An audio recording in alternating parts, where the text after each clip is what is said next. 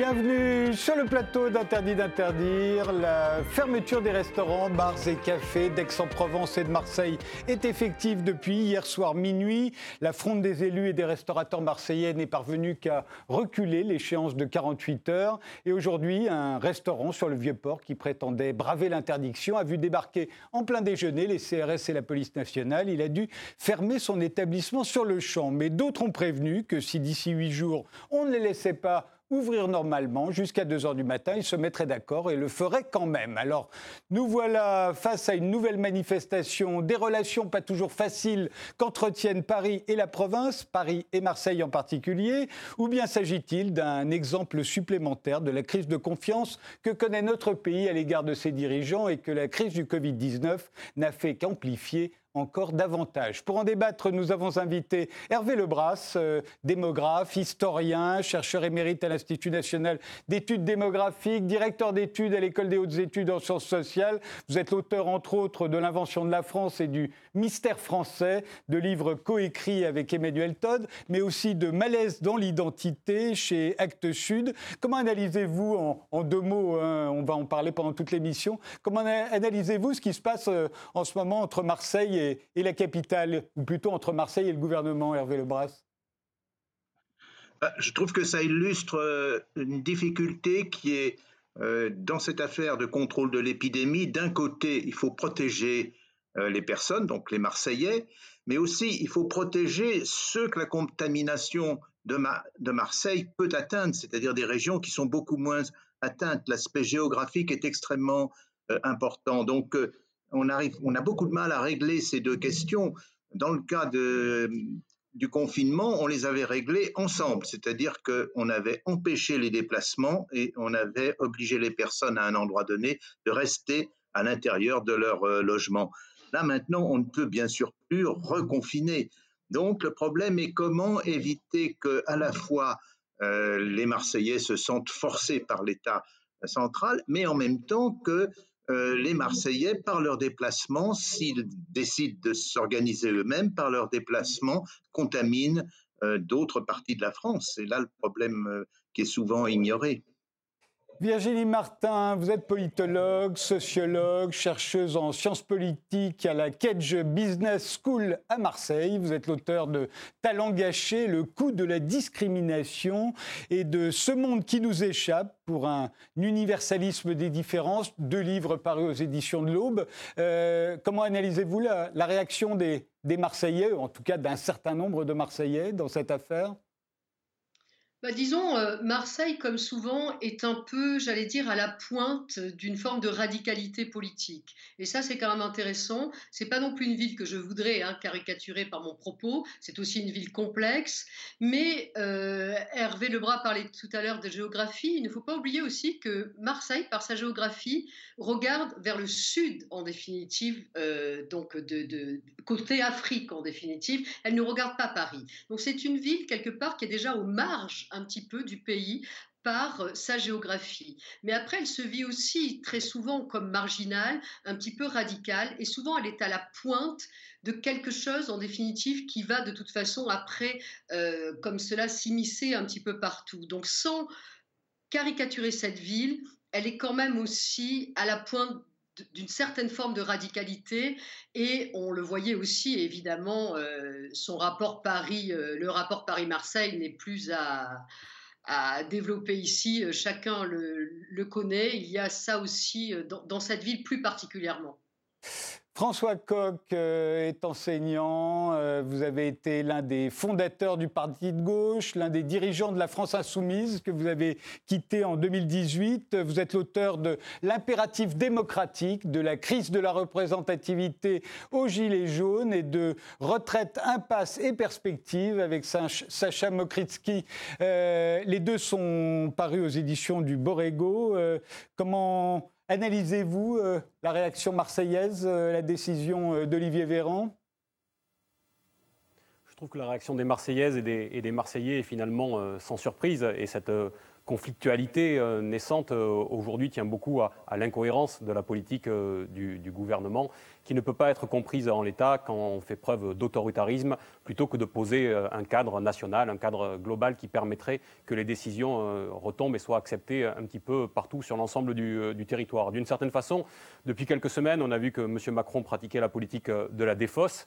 Et cette politique de la défausse s'est traduite par un, girondisme sanitaire. Et les conséquences de ce girondisme sanitaire, aujourd'hui, c'est qu'il y a une fronde dans les, dans les territoires, à commencer par Marseille. Georges Christiani, enfin, vous êtes président des maires euh, des Bouches-du-Rhône. Euh, euh, Mimé est une ville de 5000 habitants dont vous êtes le maire. et Mimé s'est retrouvé le 14 septembre sur la liste des 27 communes où le port du masque devenait obligatoire, alors qu'aucun cas de Covid n'avait été porté à votre connaissance. En fait, c'était une erreur, mais c'est la preuve, d'après vous, que le durcissement des mesures sanitaires s'effectue sans concertation c'est comme ça que vous expliquez la, fronde des, Marseillais, comme on l'a appelé? C'est peut-être une fronde qui se comprend. Dans la mesure où euh, le Premier ministre et le Président de la République nous indiquent quelques, jours avant euh, que, que, les décisions se prendraient en concertation avec les élus locaux. Et nous apprenons par Monsieur le ministre de la Santé que cette euh, concertation, en fait, n'en est pas du tout une, mais c'est une décision verticale qui nous impose euh, des, interdictions euh, qui, à notre sens, élus locaux, sont disproportionnées. Donc, euh, à partir du moment qu'il y a non-association, non-concertation et qu'il y a incompréhension, il y a deux façons d'envisager les choses. Soit il y a soumission, soit il y a révolte et je dirais colère. Donc on est dans cette situation dans une ville comme Marseille et 92 communes, car il ne s'agit pas uniquement de Marseille, il s'agit de la métropole de Marseille qui compte 92 communes. Et je le rappelle, 92 communes baignées par la Méditerranée dans une métropole qui se veut être une métropole monde. On n'est pas du tout euh, renfermé sur nous-mêmes, mais bien au contraire, on est au niveau d'une ouverture. Alors, commençons ce débat. Les, Marseillais ont parlé de punition collective, de discrimination. Ils ont dit deux poids, deux mesures, provocation. Il y a eu des appels à la désobéissance euh, civile. Euh, est-ce que tous ces, tous ces, mots étaient mérités, euh, Georges Christiani Pourquoi pas? Derrière les mots, il y a des faits. Derrière les mots, il y a une vie. Et au-delà des chiffres qu'on nous, nous, surine à longueur de, journée euh, par, euh, par, des déclarations ou des communications euh, de, l'État, il y a chez nous des gens qui vivent. Donc il y a quand même 1 800 000 habitants qui sont frappés à un moment donné par une annonce médiatique, très bien médiatisée d'ailleurs, qui fait qu'il y a une incompréhension totale.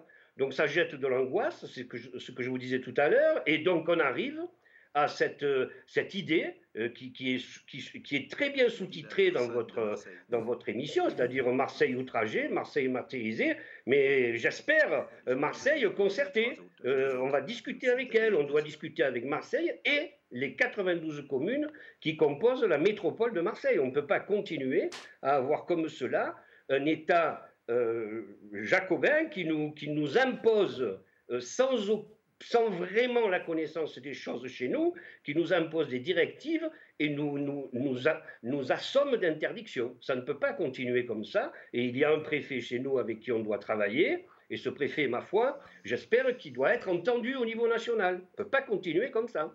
Mais le préfet, c'est le représentant de l'État dans les régions, ce n'est pas le représentant des régions auprès de, de l'État. Alors, euh, effectivement, vous avez c'est le mot, c'est un État euh, jacobin. Alors, c'est vrai que ça, ça revient, euh, on en reparlera. Hervé Lebras, tous ces mots que je citais, punition collective, discrimination, deux poids, deux mesures, Hervé Lebras, ça ne vous semble pas justifié hein?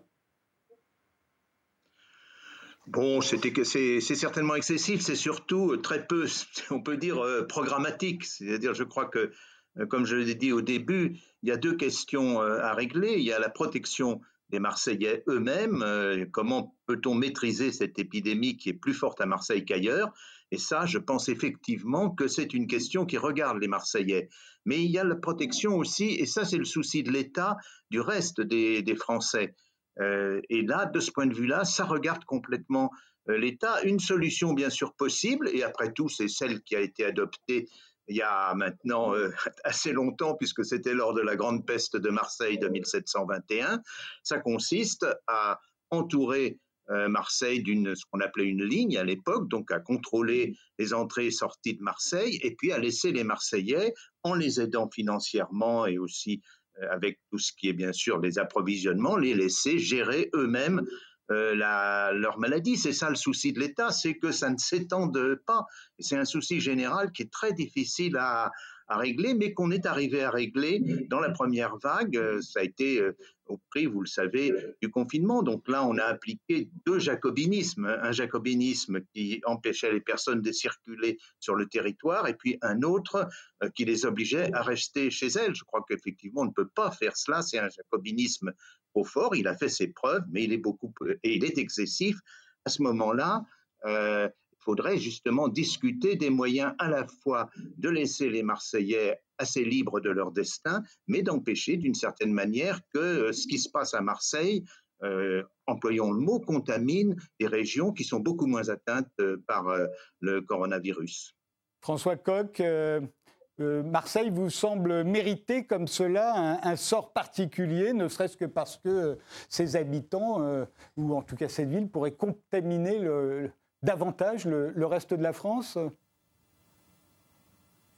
Écoutez, la, compétence sanitaire est une compétence nationale et c'est une bonne chose parce que c'est celle qui garantit l'égalité de tous euh, devant la loi et euh, un égal traitement de tous. Ça veut dire bien sûr que le cadre national nous permet de penser l'épidémie euh, et la circulation de l'épidémie et de la juguler. Mais c'est aussi au, national et à l'État, à l'ensemble du pays, de prendre en charge euh, la vie des Marseillaises et des, Marseillais et de ne pas les laisser seuls et démunis face à, ce virus. De ce point de vue-là, euh, il n'y a pas un État jacobin qui devrait prendre soin des autres et mettre à part une partie du territoire. Il doit prendre soin de tous.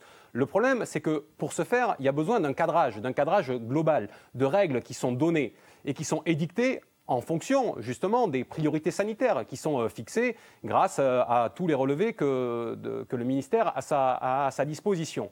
Sauf qu'on a vu depuis quelques semaines que les préfets, et ils étaient d'ailleurs les premiers à s'en plaindre, alors en off bien sûr, parce que vous savez que les préfets ne peuvent pas dire les choses euh, face caméra, mais euh, on a vu euh, dans la presse que les préfets se plaignaient de ne pas avoir de directives. Et c'est pour ça qu'on a vu des directives et, des mesures qui étaient prises différentes d'un endroit à l'autre. Vous savez, vous avez vu ce qui se passait par exemple avec l'affluence dans les stades de foot qui était de 1000 à un endroit, de 6500 à un autre, des dérogations accordées, d'autres qui ne l'était pas. Et on se retrouve aujourd'hui dans cette même situation finalement d'un point de vue sanitaire. Et l'État, après avoir laissé aller pendant euh, des semaines, décide de taper du poing sur la table et il le fait c'est vrai, d'une manière extrêmement euh, brutale à Marseille, où les choses sont difficilement euh, comprises, puisqu'il y a des efforts qui avaient déjà été faits et que l'épidémie était sinon en cours de résorption, du moins était en phase d'atténuation. Donc je comprends que les Marseillaises et les Marseillais aient du mal à faire face à cette situation et à ces, réponses qui apparaissent brutales. Virginie Martin, euh, vous aussi, vous trouvez qu'il euh, y avait deux poids, deux mesures, qu'on a peut-être euh, exagéré avec les Marseillais? Je, ne sais pas s'il y a deux poids, deux mesures, dans la mesure justement où les choses ne sont pas très claires en fait. lors des conférences de presse, et notamment la dernière d'Olivier Véran, c'est une espèce de, litanie qui se veut extrêmement euh, pédagogique, extrêmement explicative, mais qui finit en fait dans le vide absolu politique. Et c'est un instant, euh, nous aurait dit Michel Foucault, biopolitique. Hein. c'est le politique qui doit, là aujourd'hui, maximiser nos vies, faire en sorte que la vie continue du mieux possible. Et pour tous, et pour tous. C'est ça, cet instant biopolitique. Et cet instant biopolitique est extrêmement mal géré. Il est mal géré depuis janvier, il a été mal géré pendant le confinement, il a été très mal géré pendant le déconfinement. Puis après, il y a eu une espèce de, d'appel d'air, d'oxygène pendant les vacances où tout d'un coup, plus rien ne comptait et on aurait dit qu'il n'y avait plus de coronavirus. Et pour reparler de Marseille, tout le monde se gossait et se réjouissait des plus 30% de tourisme à Marseille.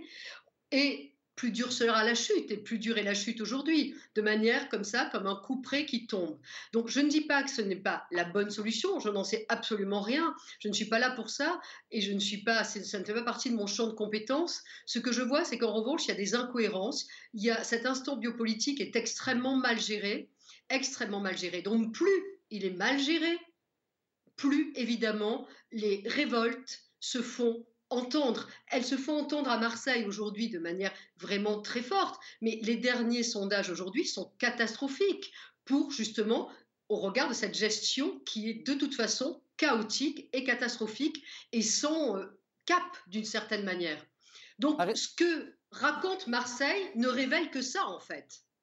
Arrêtons-nous un instant sur les, rapports un peu particuliers que Marseille entretient avec, euh, avec la capitale. Euh, euh elle s'était déjà rebellée en 1794 contre le comité de salut public, qu'elle trouvait trop centralisateur, et, elle avait été sanctionnée. Et pendant quelques mois, elle était devenue la, ville sans nom. On le voit d'ailleurs, Marseille s'en souvient très bien. Quand il parle de Marseille en Révolution, ils se souviennent qu'on on avait débaptisé Marseille, c'était la ville sans nom. On se souvient également qu'en 1939, suite à un, un grave incendie euh, euh, à Marseille. On avait carrément mis Marseille sous tutelle. Le, maire euh, à l'époque avait été remplacé par un administrateur nommé en Conseil des ministres qui avait hérité de tous les pouvoirs du maire, c'est-à-dire les pouvoirs administratifs et les, pouvoirs de police. donc tout ça est, est, dans une histoire qui est quand même entre Marseille et Paris, alors qui passe ensuite par le football, par toutes sortes de, de choses, mais Hervé Lebras, euh, comment vous expliquez ce rapport particulier de Marseille à la, capitale? Bah, je pense aussi qu'il y a Marseille a une, une, structure très particulière du point de vue de sa, population. Vous avez euh, la population de Paris, il y a Paris intramuros, euh, disons c'est les bourgeois, et puis plus vous vous éloignez, plus vous avez des classes populaires.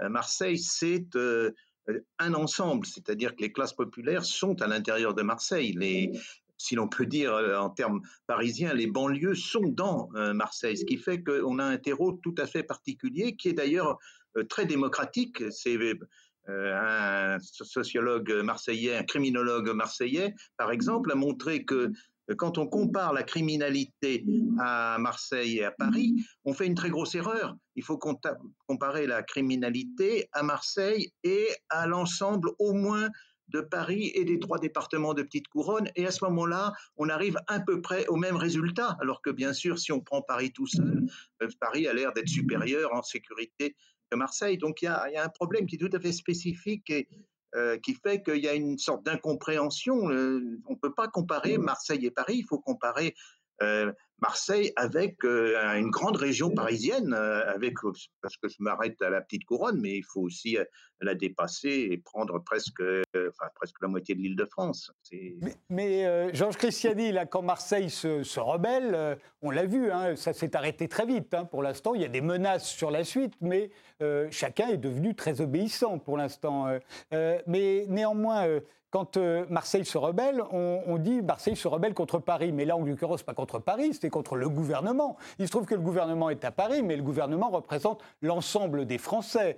Euh, ça n'est pas, euh, ça n'est pas une émanation parisienne. La, la, seule grande ville qui se soit, à ma connaissance, historiquement réellement dressée contre Paris depuis la République, c'est Paris pendant la Commune, qui s'est dressée contre le gouvernement, qualifié de Versaillais en 1861 mais c'est la seule fois où il y a eu véritablement un séparatisme. On n'en est pas là à Marseille. Mais, comment expliquez-vous historiquement ce rapport conflictuel entre Marseille et, la capitale? C'est très simple, c'est très simple. On, on, on, parle du principe que de Paris se dirige la France en verticalité. On part du principe que depuis euh, euh, Robespierre, qui a fait décapiter les Girondins euh, parce qu'il voulait être que les Parisiens représentent un 83e de, à l'Assemblée, Napoléon a fait exactement la même chose. Pourtant, en Corse, il, il voulait être enterré sur les rives de la Seine du peuple qu'il aimait tant. Et petit à petit, on s'est bien rendu compte que Paris, dirigeant la France, mais vu d'en haut, il a bien fallu que quelques hommes d'État Et si je me souviens bien, le général de Gaulle, à un moment donné, disait que la force venait des régions, et un peu plus près de nous, euh, M. Mitterrand disait que la France a eu besoin d'un pouvoir fort pour se bâtir, mais également elle a besoin de pouvoir décentraliser pour ne pas se défaire. Donc les hommes d'État, quels qu'ils soient, se sont rendus compte qu'à un moment donné, la France était trop centralisée. Donc si on reste dans cette situation, Marseille étant non pas éloigné à l'heure des clics de souris, à l'heure d'Internet, on n'est pas du tout éloigné, c'est pas cela. Mais ici, il y a une terre, il y a du sang, et c'est pas simplement la ville de Marseille, c'est la Provence tout entière qui est ainsi constituée. Il ne faut pas imaginer qu'il y ait des rebelles euh, provençaux et qu'il y ait euh, euh, d'autres provinces qui soient beaucoup plus obéissantes. Ce n'est pas le cas. il ne faut pas caricaturer tout ça. Nous, on dans une situation aujourd'hui où nous sommes agressés parce qu'il nous est interdit d'exister.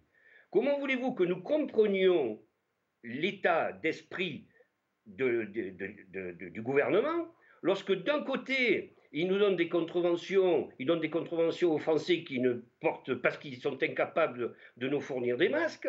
De l'autre côté, ils nous disent les masques, il ne faut pas les porter parce que c'est dangereux. Ensuite, les masques, oui, portez-les, c'est mieux. On est dans une contradiction totale qu'on peut comprendre par rapport à un virus qui est un virus qu'on connaît mal. Et on peut comprendre que cela soit difficile.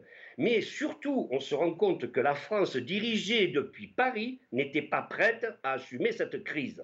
À partir de ce moment-là, lorsque la confiance se tord, lorsque le gouvernement national parisien, qui, se doit d'être rigoureux dans cette, crise sanitaire. Comment voulez-vous qu'ensuite les, les, les, provinces, la province et les provinces puissent accepter cela. Donc il ne s'agit pas d'un affrontement entre la Provence, la, ville de Marseille et ses 92 communes, j'y tiens, parce que ce n'est pas que la ville de Marseille, c'est les 92 communes de la métropole de Marseille. Comment voulez-vous qu'on puisse ne pas être assez outragé dans cette façon de procéder? Donc ce qu'il faut, c'est surtout pas considérer que nous sommes des révoltés, et que nous n'acceptons plus aucune, directive de l'État. Bien au contraire, nous respectons la loi et nous continuerons à la respecter. Mais à un moment donné, il ne faut plus que l'État imagine pouvoir diriger la France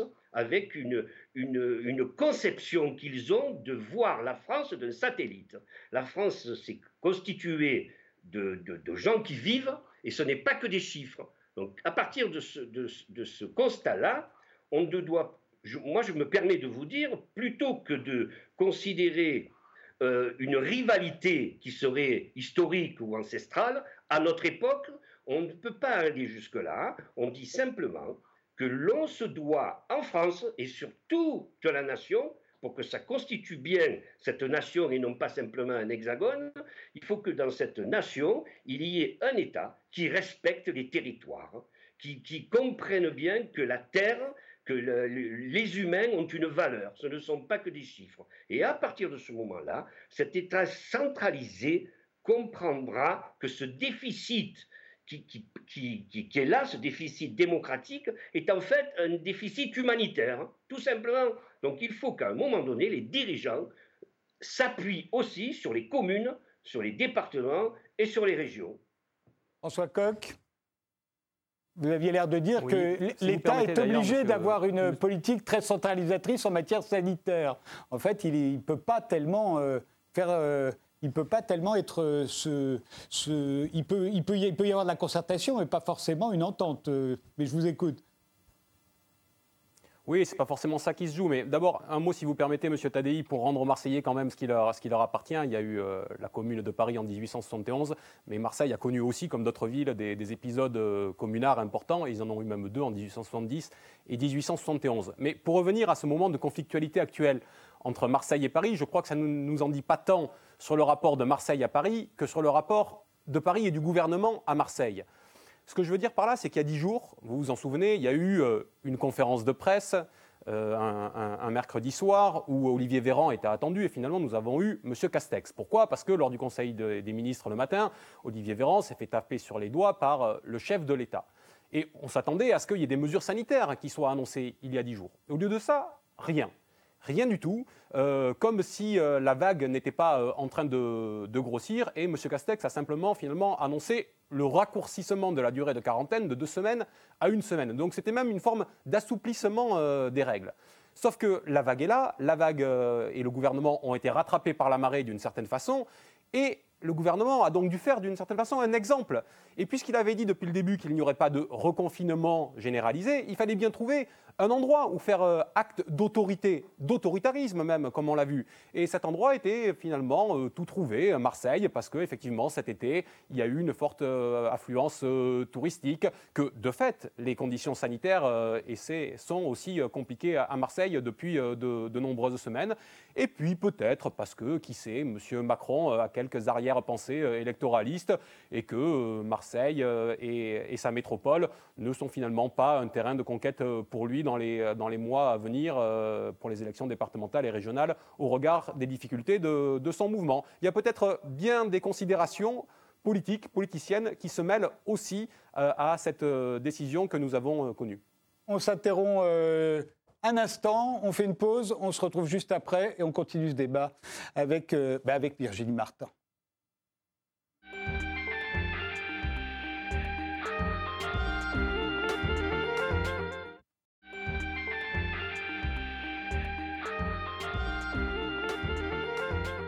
On reprend ce débat avec Hervé Lebras, qui est démographe euh, et historien, avec Virginie Martin, qui est politologue et, sociologue, avec euh, François Coq, qui est enseignant, et Georges Christiani, qui est le président des maires euh, du département des Bouches-du-Rhône. Virginie Martin, vous le disiez au début de cette émission, Marseille est souvent à l'avant-garde certaine radicalité. Euh, ça voudrait dire que cette radicalité pourrait s'étendre. Alors, euh, qu'est-il euh, aujourd'hui On a beaucoup parlé de la crise de confiance à l'égard de nos dirigeants qui se serait amplifiée depuis le début du coronavirus. Ce serait ça qui, que traduirait la réaction et des restaurateurs, des cafetiers, mais aussi des élus marseillais. On aurait de moins en moins confiance dans nos dirigeants et, et c'est ça qu'ils manifestaient oui, de toute façon, on le voit clairement hein, euh, dans, les, dans les derniers sondages d'opinion qu'on peut avoir.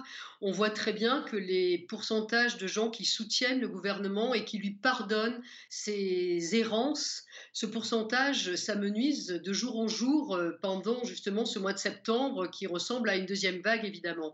Donc, euh, il y avait au début de l'année 2020 quelques légitimistes qui disaient bon après tout c'est vrai qu'on n'est pas très bien préparé mais on peut pas tout prévoir voilà l'anticipation n'a pas été faite etc et quelques légitimistes pardonnaient à ce gouvernement euh, pardonnaient malgré euh, Agnès Buzyn malgré Sibeth Ndiaye etc pardonnaient mais là, aujourd'hui, même ceux euh, de la première heure qui soutenaient euh, Emmanuel Macron, notamment euh, lors du premier tour et deuxième tour de la présidentielle 2017, même ceux-là, en fait, son socle d'électeurs commence à s'émousser et à dire dans, dans certains verbatims qu'ils naviguent à vue et que vraiment ils ne savent pas où ils vont. Alors évidemment, ça c'est très fort chez les électeurs de la France insoumise, euh, chez les, au Rassemblement national, mais aussi au PS, très fortement aussi chez les LR.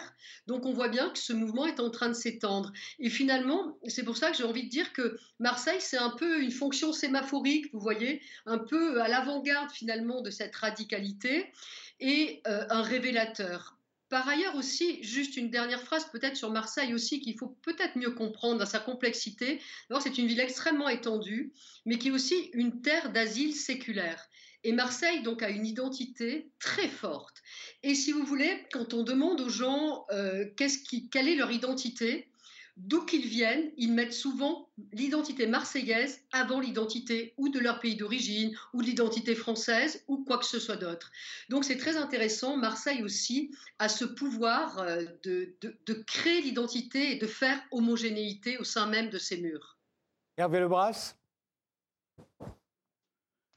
Oui, non, là, je suis tout à fait d'accord sur cette question d'identité, mais il me semble que dans cette discussion, au fond, on mélange deux choses qui sont très différentes, qui sont euh, la question de l'épidémie, comment traiter l'épidémie, euh, et puis la question euh, du centralisme. Et au fond, cette question de l'épidémie est peut-être le plus mauvais moyen de poser la question du, centralisme. Ça s'est fait comme ça, mais là, il y a, et je suis d'accord hein, de ce point de vue-là avec François Coq, en matière de sanitaire, dans des cas aussi urgents, nécessairement, il y a une part de, jacobinisme. Ceci dit, si on prend l'autre question, celle du centralisme, là, je suis tout à fait d'accord avec euh, Georges avec Georges Christiani. C'est un, véritable problème. Les lois de décentralisation ont toujours été en trompe-l'œil quand on regarde dans le détail. on n'est jamais arrivé, au fond, il y a cette conception de la loi qui doit s'appliquer également sur tout le territoire, qui est une conception républicaine, mais en réalité, les territoires sont extrêmement différents économiquement, sociologiquement,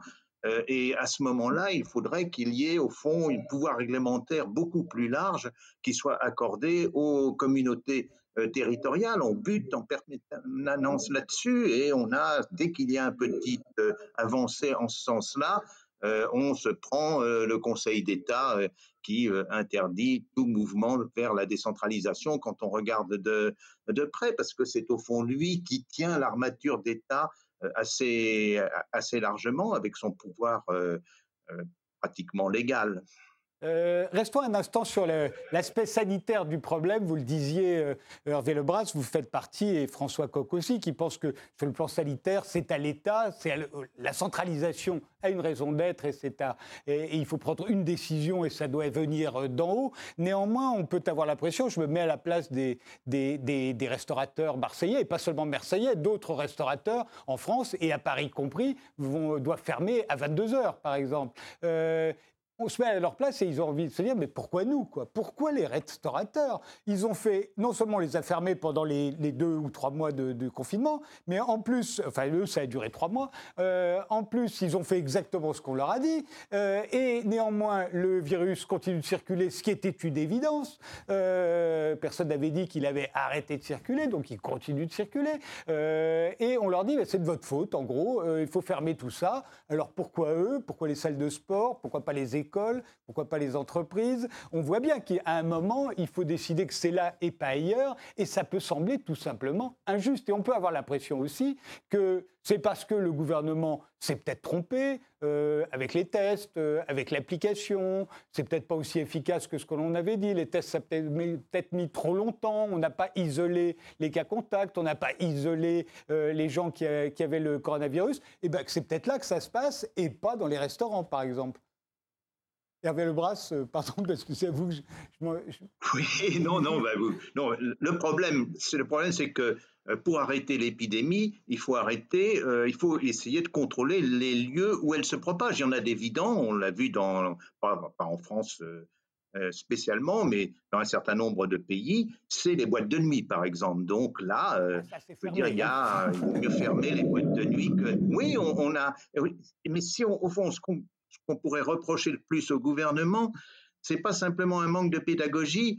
Euh, alors, je vais plaider pour ma paroisse d'une certaine manière. C'est un manque de sciences sociales, c'est-à-dire de ne pas avoir assez étudié les conditions exactes dans lesquelles la transmission euh, s'opère, de pas par exemple avoir euh, mesuré de près, bah, justement dans les restaurants, dans les boîtes de nuit, euh, dans un certain nombre, dans les salles de sport, quelle est la distance minimale? On sait que cette distance minimale joue un rôle très important, de ne pas non plus avoir fait assez attention au port du masque quand il est recommandé.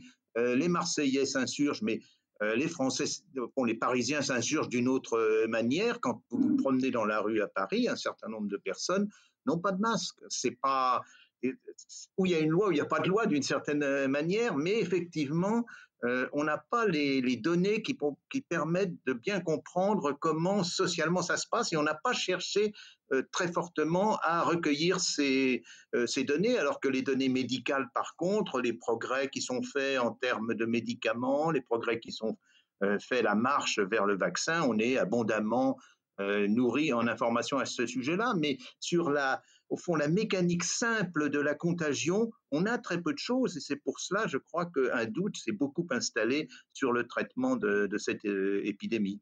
Georges Christiani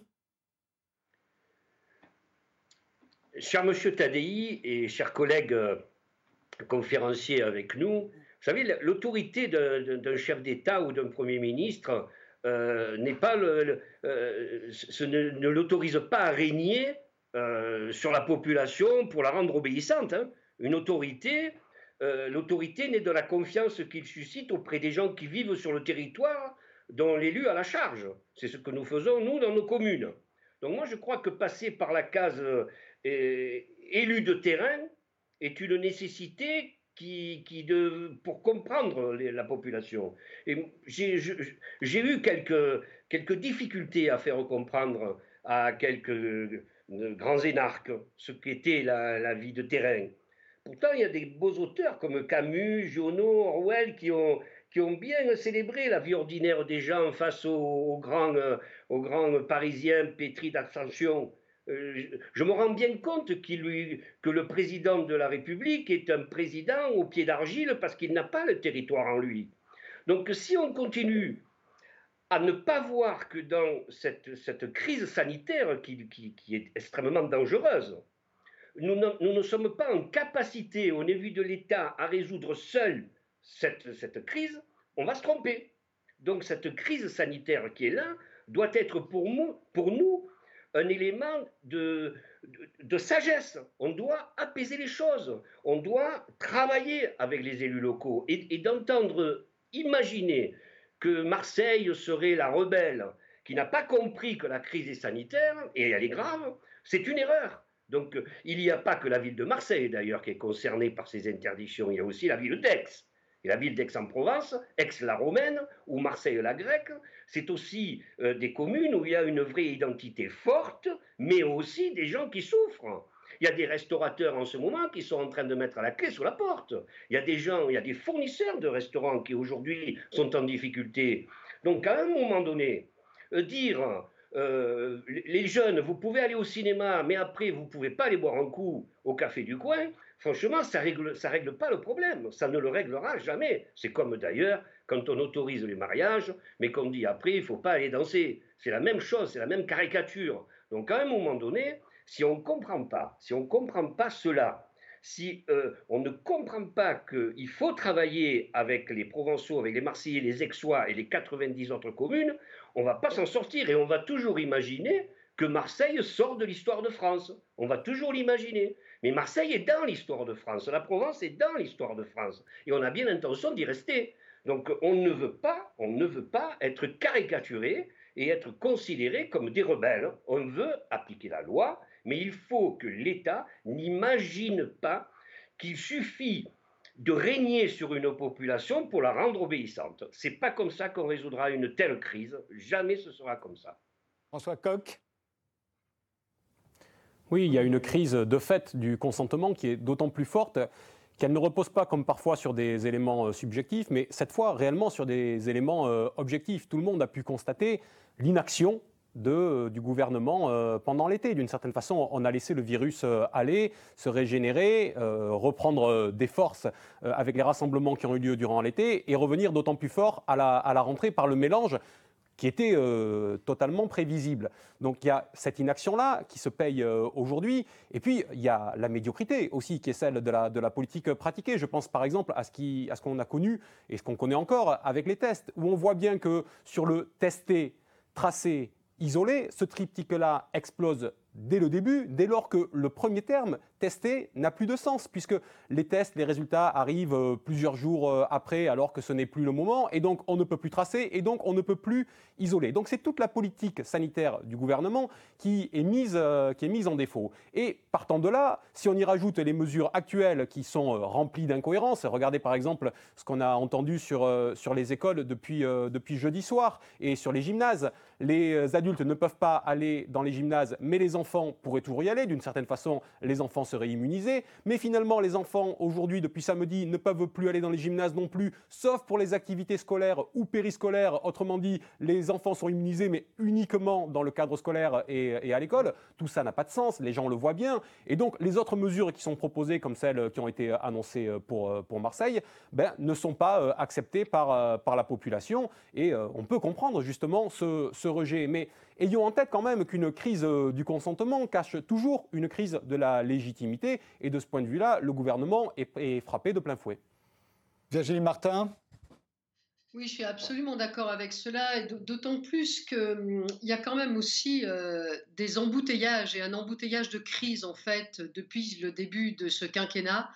Et euh, la crise finalement ne fait pas très bon ménage avec ce gouvernement qui n'arrive pas à, gérer ces crises et, à y mettre terme. C'est ça le problème. Donc ça a commencé évidemment, c'est l'affaire Benalla, c'est les retraites où on nous, dit combien ça a été très bien travaillé en amont, combien il y a eu des concertations, des consultations. Dès que le texte commence à sortir, tout le monde dit mais nous n'avons jamais été consultés et concertés là-dessus. C'est l'assurance chômage, c'est euh, là aujourd'hui maintenant évidemment ce sont les gilets jaunes. Vous vous rendez compte, deux ans de crise de gilets jaunes. Mais, c'est afférent, c'est effrayant. Il n'y a aucun gouvernement est incapable à ce point-là de gérer cela. Ça aurait pu durer deux jours, trois jours, une semaine. Il suffisait peut-être de rétropédaler tout de suite. Mais non, ça a coûté finalement des centaines et des centaines de millions d'euros, tout simplement parce que le gouvernement n'a pas eu envie d'agir tout de suite, de collaborer avec sa population. Ça, c'est vraiment problématique, cette espèce de non-capacité de ce gouvernement, et peut-être encore plus du jupitérien Emmanuel Macron, euh, de, vouloir parler finalement avec ses citoyens et ses citoyennes.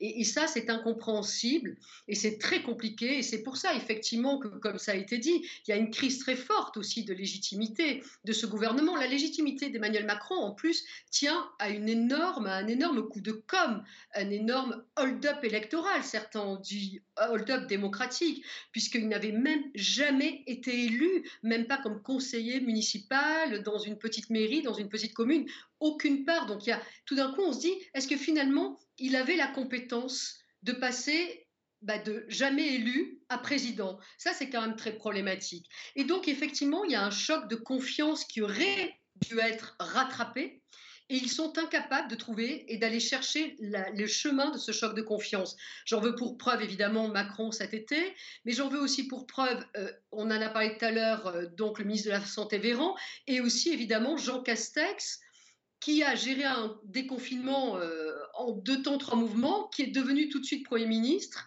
donc qui a laissé le déconfinement, on ne sait pas trop à qui finalement, et qui lui-même, lors d'une émission récente de télévision, dit qu'il ne sait pas, qu'il ne voit plus personne, que l'application Covid ne l'intéresse pas. Enfin, lui-même avoue quelque chose qui relève de l'incompétence. Donc c'est très compliqué et on voit aussi, autre point problématique en politique, c'est gouverner, c'est prévoir. C'est peut-être un peu banal de dire ça, mais on l'a dit et tout le monde l'a dit sur ce plateau, tout le monde pouvait savoir ce qui allait se passer en septembre. Pourquoi le gouvernement n'a pas anticipé correctement les choses Tout ça est très étonnant et, est un peu effrayant, d'autant plus que maintenant, à cette crise sanitaire s'ajoute en plus, évidemment, la crise économique, ça va sans dire, la crise sociale, et maintenant, avec euh, cette petite crise terroriste, si je puis dire, qui est survenue euh, il y a quelques jours euh, dans le cœur même de Paris. C'est très compliqué avec un gouvernement qui semble ne pas savoir gérer tout cela. Alors moi, ce qui me frappe, c'est qu'en dépit du fait que euh, on a beaucoup critiqué Emmanuel Macron depuis son élection, après l'affaire Bédala, pendant les Gilets jaunes.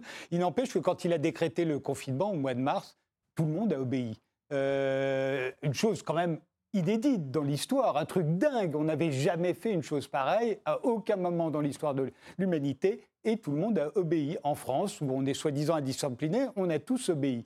Euh, or, qu'est-ce que nous montre Marseille aujourd'hui? C'est que ben, dès qu'on reparle de limiter euh, nos libertés, et notamment la liberté d'entreprendre. Euh, là, il se trouve que c'est Marseille et c'est Marseille qui réagit. Mais je me demande si demain, il fallait de nouveau confiner, on peut l'imaginer, ça arrive en ce moment même à Madrid, c'est arrivé en Israël. si on devait reconfiner, je me demande si le gouvernement arriverait à se faire obéir. Cette fois-ci, il s'est fait obéir sans aucun problème en mars, il se fait de nouveau obéir à Marseille, puisque je l'ai dit, tout le monde a obéi. Euh, même si certains disent attention, dans une semaine, on n'obéira peut-être plus. Mais enfin, pour l'instant, tout le monde obéit. Mais si on devait tout reconfiner, est-ce qu'on obéirait? Est-ce qu'on obéirait à ce gouvernement au gouvernement en général, quel qu'il soit? C'est une question. Euh, François Coq, euh, qu'en pensez-vous? Ce qui différencie le peuple français d'Emmanuel Macron, c'est que le peuple français est un peuple profondément politique et un peuple de raison, quand Emmanuel Macron n'est jamais rien d'autre qu'un vulgaire politicien. Vous parliez tout à l'heure du confinement du mois de mars. Le confinement du mois de mars était la solution, la solution d'intérêt général. Et les Françaises et les Français l'ont immédiatement compris comme cela.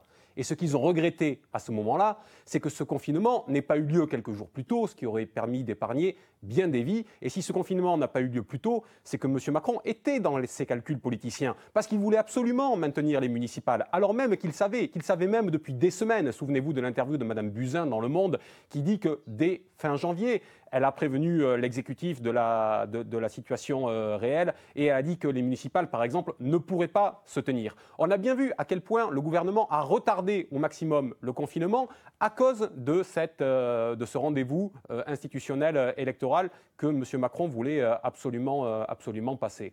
Donc je crois que le peuple, lui, est capable de réagir et s'il y a besoin demain d'un autre confinement parce que la situation euh, l'exige, les Françaises et les Français sauront le faire. Par contre, euh, on n'oubliera pas, vous avez vu euh, au printemps fleurir ce hashtag sur les réseaux sociaux, on n'oubliera pas. Et c'est ça qui ressurgit aujourd'hui, pas plus tard que en fin de semaine dernière, il y avait des auditions dans le cadre de l'Assemblée nationale où Madame Parly a été entendue et où on a appris que Madame Parly avait menti à propos des militaires qui sont rentrés de Wuhan au mois de janvier et qui n'ont pas été testés, alors qu'on le savait même depuis le début qu'ils n'avaient pas été testés, et pourtant elle disait le contraire. On sait que M. Véran, depuis, a menti sur la question euh, des, masques euh, au, mois de, mars.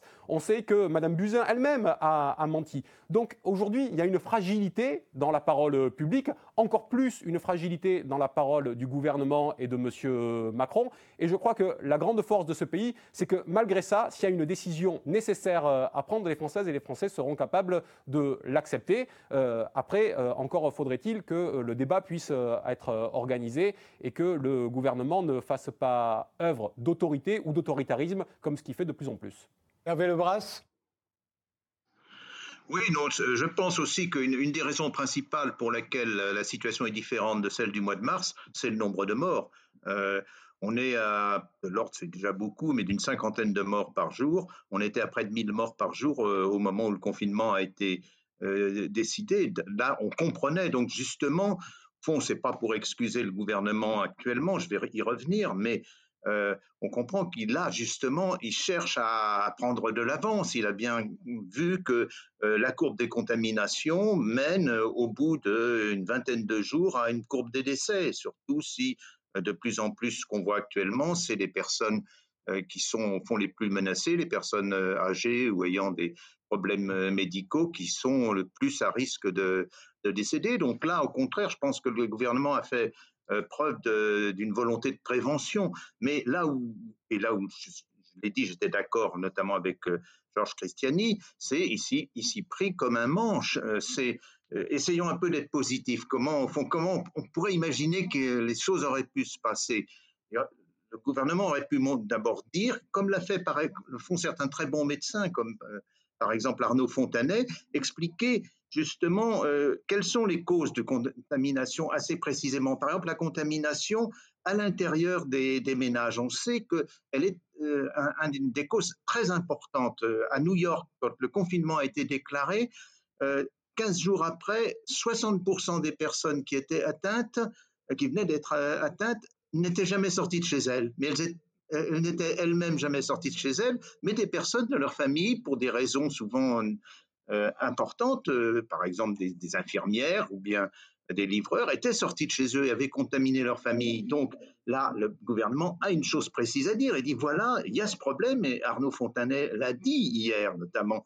Mais ensuite, la question, c'est de dire, bah, vous, euh, à Marseille, euh, le maire de Marseille, le maire des communes de Marseille, comment vous allez traiter ce, problème? Comment vous allez empêcher qu'il y ait ou minimiser ces contagions à l'intérieur des, foyers? Dites-nous comment vous allez euh, faire. Et à ce moment-là, on, va continuer la discussion et on vous fera confiance dans, ce cas-là. Mais il n'y a pas ce type de, de dialogue. Or, il pourrait être possible. Il a été possible dans un certain nombre de, pays où ça a nettement mieux marché. Donc, euh, la, situation est assez mauvaise. Il faut quand même voir qu'on est actuellement en France euh, un des cas les pires euh, en Europe avec l'Angleterre et puis avec l'Espagne. Même l'Italie actuellement, justement, s'en tire mieux parce qu'il il y a cette concertation, il y a cette explication des causes exactes de, la, de la contamination. Je crois que c'est si on veut un peu faire, euh, pas simplement euh, au fond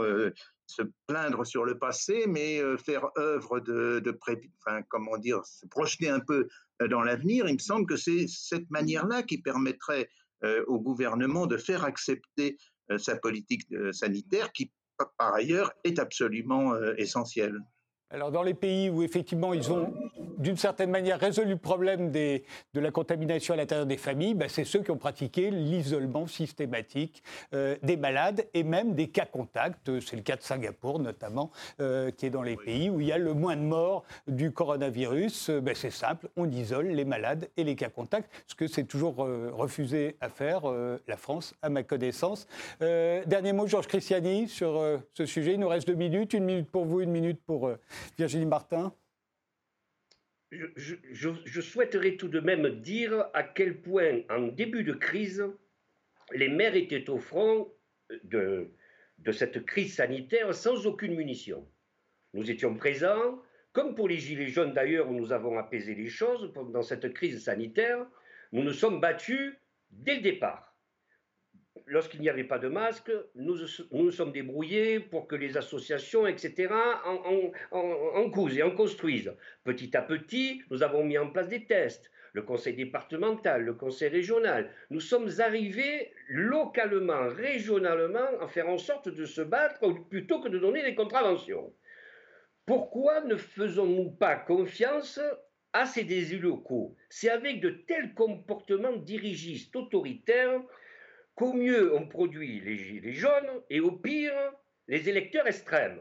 Donc à un moment donné, il faudra bien se rendre compte que les maires qui étaient présents, il ne faut pas ensuite les oublier, il ne faut pas ensuite les diriger, les considérer comme des simples guichets euh, de, de, de l'État. Donc ce que j'essaie de dire, ce que j'essaie de dire, dans ce monde, d'ailleurs, vous m'avez invité, Monsieur Tadei, ce monde prestigieux des idées, des essayistes, des démographes, des historiens et des grands politologues, moi qui ne suis qu'un simple maire humble de terrain, je dis qu'à un moment donné, si le président de la République, si le Premier ministre ne se rend pas compte que c'est ici, en Provence, mais dans les autres provinces aussi, que les Français vont trouver la force aussi de réagir, à ce moment-là, plutôt que des confinements moyenâgeux qui plombent l'économie, qui plombe le système social et même humain de, la France, peut-être qu'à ce moment-là, par un apaisement des choses, par une, une, présence un peu moins autoritaire, mais un peu plus euh, démocrate, on arrivera peut-être à ce que la France réagisse mieux et que la décision d'interdiction ne soit pas comprise comme une décision médicale, mais comme une décision politique partagée par tous les Français. Dernier mot, et il doit être très court. Virginie Martin, pardonnez-moi, mais l'émission se termine. Oui, dans ce sens-là, par exemple, le, drone qui a, survolé le vieux port tout le week-end, évidemment, ne donne pas des bons signes pour arriver à justement créer la, créer la confiance et ce choc de confiance nécessaire. Et puis, cette série d'incohérences, surtout, casse la crédibilité aussi de la parole scientifique. On en a peu parlé, mais aujourd'hui, finalement, tout cela et toutes ces incohérences ont ouvert aussi la porte à euh, des théories du complot, à finalement le masque ne sert à rien, finalement le virus n'existe peut-être pas, etc. Et donc là-dessus aussi, le gouvernement doit impérativement se reprendre en main, essayer de trouver une voie de l'intelligence, la voie du politique avec un grand P et pas de la politique politicienne. Merci tous les quatre d'avoir participé à cette émission. Merci de nous avoir suivis et rendez-vous au prochain numéro.